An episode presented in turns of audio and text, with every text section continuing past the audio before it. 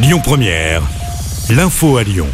Bonsoir à toutes et à tous. Dans l'actualité, les députés s'apprêtent à voter aujourd'hui en première lecture un projet de loi engageant une nouvelle réforme de l'assurance chômage.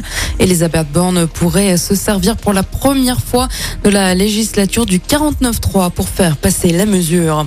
Dans les entrepôts des raffineries du groupe Total Énergie et ESSO, le mouvement a été reconduit dans les deux groupes pour demander des revalorisations de salaire.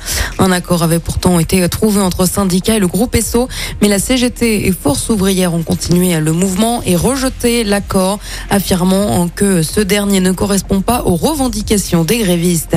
Le porte-parole du gouvernement Olivier Véran appelle à lever sans délai les blocages des dépôts de carburant alors que les grèves se poursuivent. L'exécutif se réserve la possibilité d'intervenir. Un tiers des stations-service manquent encore de carburant. Notez que le préfet du Rhône a pris un arrêté. Il est désormais interdit de remplir des bidons des jerrycans dans les stations-service du département et ceci jusqu'au 21 octobre inclus. Le 24 octobre prochain, l'ancien Premier ministre Édouard Philippe devra s'expliquer sur la gestion de la pandémie de Covid. Des plaintes ont été déposées par des associations de victimes qui considèrent que le gouvernement a mal anticipé la diffusion du virus lors de la première vague. Il pourrait être mis en examen pour mise en danger de la vie d'autrui et abstention volontaire de combattre un sinistre.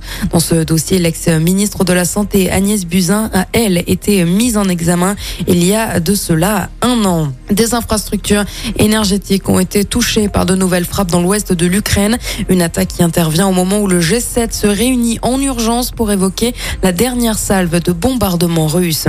Dans l'actualité locale, Pierre-Olivier, maire des Républicains du deuxième arrondissement de Lyon, a lancé aujourd'hui une pétition pour empêcher la suppression de 1700 places de parking souterrain, dont 1300 sur la presqu'île. La métropole de Lyon souhaite les transformer en 3000 places de vélos, 1050 de motos et scooters et 500 de voitures électriques et 300 d'autopartage.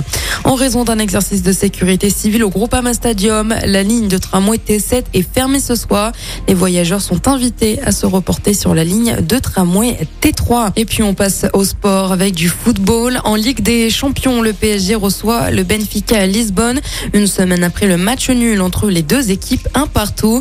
Lionel Messi, lui, est forfait. Le coup d'envoi est à 21h au Parc des Princes. Écoutez votre radio Lyon Première en direct sur l'application Lyon Première, lyonpremière.fr et bien sûr à Lyon sur 90.2 FM et en DAB+. Lyon Première